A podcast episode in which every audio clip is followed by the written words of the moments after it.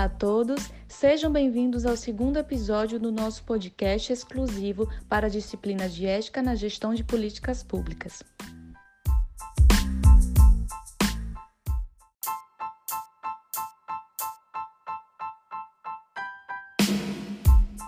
No episódio de hoje, temos como convidado o arquiteto e atual secretário municipal de Planejamento na Prefeitura de Natal, Alexandro Ferreira.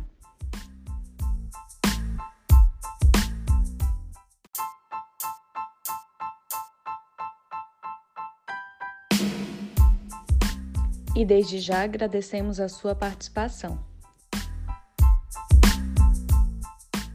Para darmos início à nossa conversa, Alex, conte-nos um pouco sobre a sua formação e atuação profissional. Meu nome é Alexandro Ferreira, eu sou arquiteto urbanista com mestrado e doutorado também em arquitetura e urbanismo e sou docente é, do Departamento de Políticas Públicas e estou há um ano e meio cedido à Prefeitura Municipal de Natal, onde ocupo a cadeira de secretário municipal de Planejamento. É, é isso. E dando continuidade à nossa conversa, eu gostaria de saber, no seu ponto de vista, quais são os princípios éticos que devem orientar o gestor público. Princípios éticos na gestão pública. Pode parecer num primeiro momento que essa é uma pergunta simples de responder, mas na verdade ela guarda dois núcleos de preocupações que o gestor público normalmente no seu dia a dia, no cuidado com os negócios públicos tem que levar em consideração. Um primeiro núcleo de preocupações se dá naquilo que é comum no direito administrativo, são os princípios da legalidade, da impessoalidade, princípio da economia ou da economicidade, da eficiência eh, e da razoabilidade, entre outros. Esses são princípios que marcam a condução dos processos dos agentes esses são princípios que devem estar presentes nos atos normativos, na forma de escrita, na redação de algum documento. Toda hora esses princípios vêm à tona e são colocados para definir como se deve é, escrever ou como se deve conduzir a coisa pública. Mas eu queria, na minha fala, deixar o segundo núcleo mais evidente, que é um núcleo que se associa às virtudes, ou seja, ele tem tanto um pé na moral quanto na ética. Esse campo entre moral e ética é um campo interessante que o gestor público normalmente é, percebe na condução de uma política pública, não tanto na redação de um documento ou não tanto na condução de um processo burocrático. É sempre bom lembrar que a moral dá conta daquilo que eu devo fazer ou não devo fazer. E a ética é da condução do que fazer, o como fazer.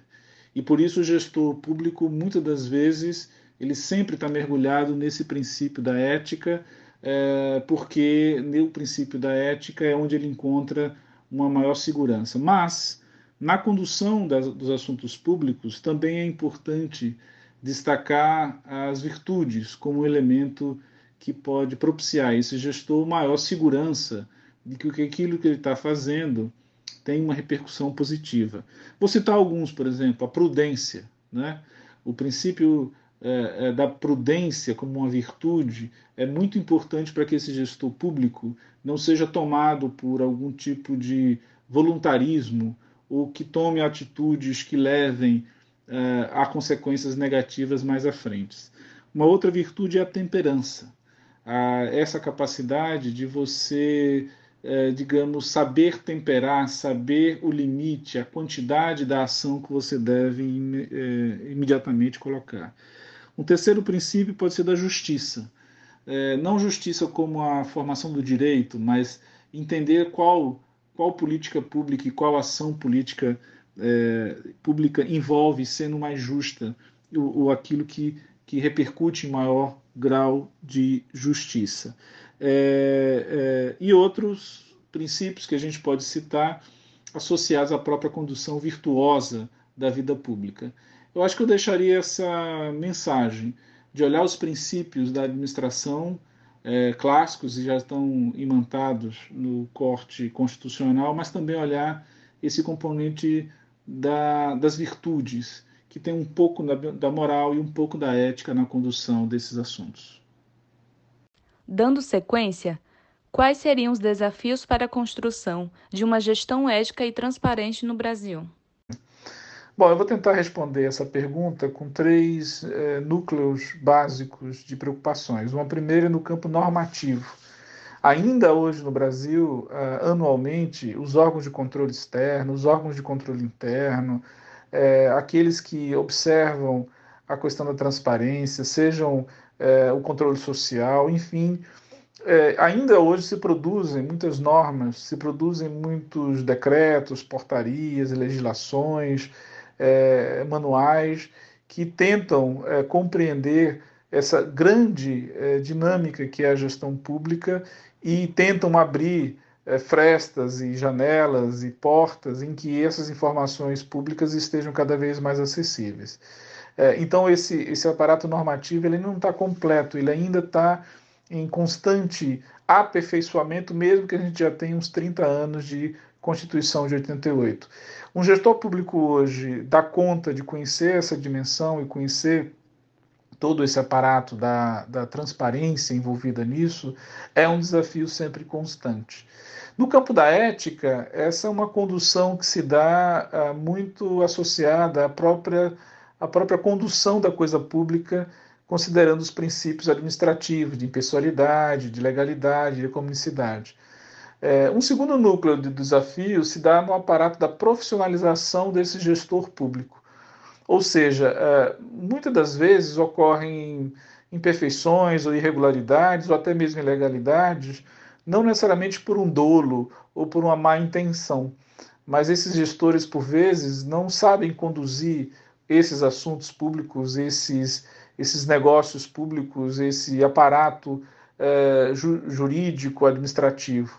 Então, um grande desafio, tanto na condição da transparência, mas também no ponto de vista da ética, é que a gente consiga transformar e profissionalizar essa gestão de modo que esses processos sejam mais, digamos, é, usuais e, e, menos conflitivos.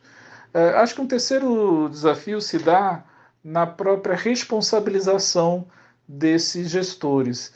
Ainda há um, um certo, uma certa ideia de que essa, essa, essa má condução da política pública ou dos resultados dessa política pública não geram uma responsabilização lá à frente. Eu não falo nem do ponto de vista é, civil ou criminal ou, ou relacionado a, a, alguma coisa é, do campo da corrupção, não, eu digo mesmo na efetividade dessa ação. É, será que aquilo que eu estou fazendo vai resultar em melhorias, em, em ganhos? Esse, esse item da responsabilização de longo prazo, né, talvez ainda não esteja completamente maduro é, na gestão pública brasileira, na condução desses assuntos.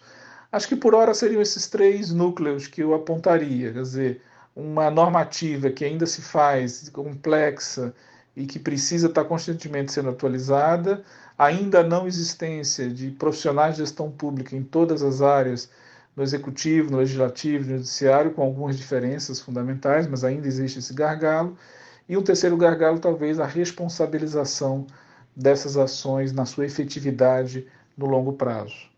Voltando um pouco para o período da sua formação e atuação profissional, Alex, você já vivenciou algum conflito ético em seu cotidiano? Poderia nos compartilhar alguma experiência?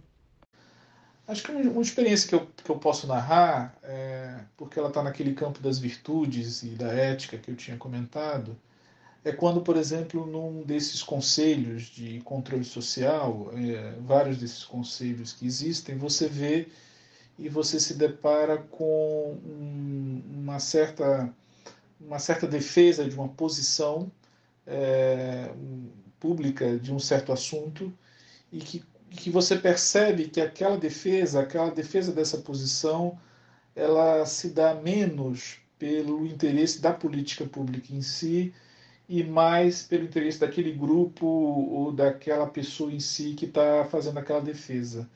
É, ou seja, como se ficasse em segundo plano a defesa dos princípios que orienta aquela política pública é, a qual aquele conselheiro ou aquela pessoa que está naquele conselho deveria é, defender e você vê ali que naquela fala que na verdade ela está escondendo mais um interesse particular ou interesse de um grupo específico. É, isso no, no, momento que é dito, ele não fica muito evidente. Às vezes você precisa de um tempo para compreender a, a, dimensão daquela fala, do porquê que aquilo está sendo dito. É, então essa é uma, uma dica que eu daria importante para esse jovem gestor público, né?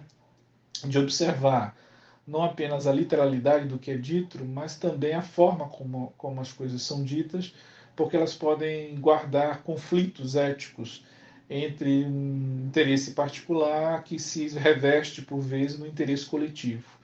É, como isso não é muito claro, às vezes, é necessário fazer uma escuta mais, é, mais é, ativa e, e entender é, a quem se destina aquela fala e qual seja a condução desse discurso. Eu acho que pode ser um exemplo de possível conflito ético que existe quando a gente trata da esfera pública, especialmente aí no campo da participação, que, que eu já vi que, mais de uma vez acontecer.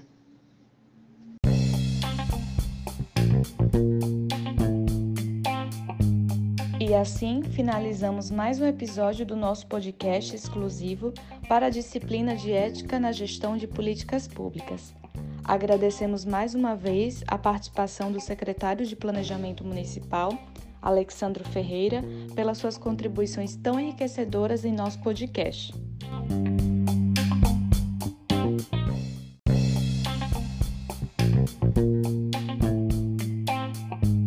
Agradecemos também a participação dos alunos e ouvintes e contamos com a sua presença para o nosso próximo episódio.